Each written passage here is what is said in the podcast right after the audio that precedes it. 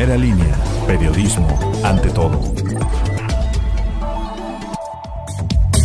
El jueves 3 de junio y este es el podcast informativo de primera línea. Por segundo día consecutivo en Tehuacán, personal de protección civil y bomberos lograron asegurar dos camionetas de la empresa Sonigas en que aparentes trabajadores de la misma realizaban trasiego entre tanques de gas LP de 20 kilogramos. Los hechos ocurrieron sobre la calle 18 de marzo de la colonia Santa Cecilia. Desde hace aproximadamente tres días, amantes de lo ajeno han robado el cable de los semáforos en la ciudad, por lo que autoridades municipales piden a la ciudadanía reportar este tipo de hechos. Martín Rodríguez Corral, encargado de despacho del área de tránsito municipal, dio a conocer que se registró el primer robo en el bulevar Héroe de Nacosari e Independencia Poniente. Con heridas en rostro y golpes en varias partes del cuerpo, resultó un repartidor en moto de la empresa Diaxa al chocar contra una camioneta, cuyo conductor se pasó la luz roja del semáforo y posteriormente se dio a la fuga, pero cuadras adelante fue asegurado por elementos de tránsito municipal. El accidente fue registrado originalmente sobre la avenida Independencia Poniente y calle 6 Sur Norte. Ayer concluyeron las campañas electorales y el periodo de proselitismo e inició la veda electoral para que los ciudadanos decidan por quién votarán el próximo domingo. Desde este jueves se dio inicio con el periodo de reflexión y análisis con el objetivo de que los habitantes de Tehuacán y la región puedan ejercer su derecho de manera consciente y responsable este 6 de junio.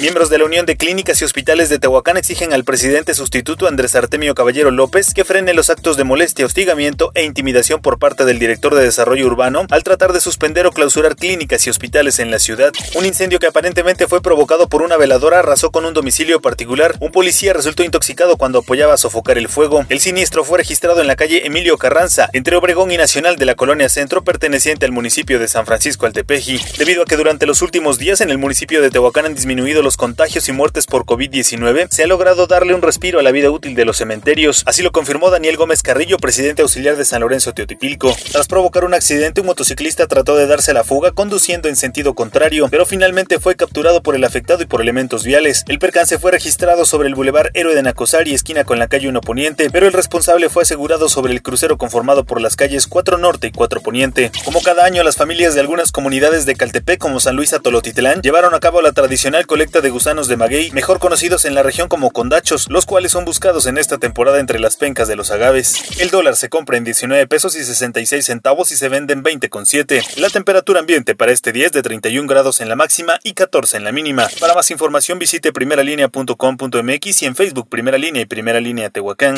Que pase un excelente jueves.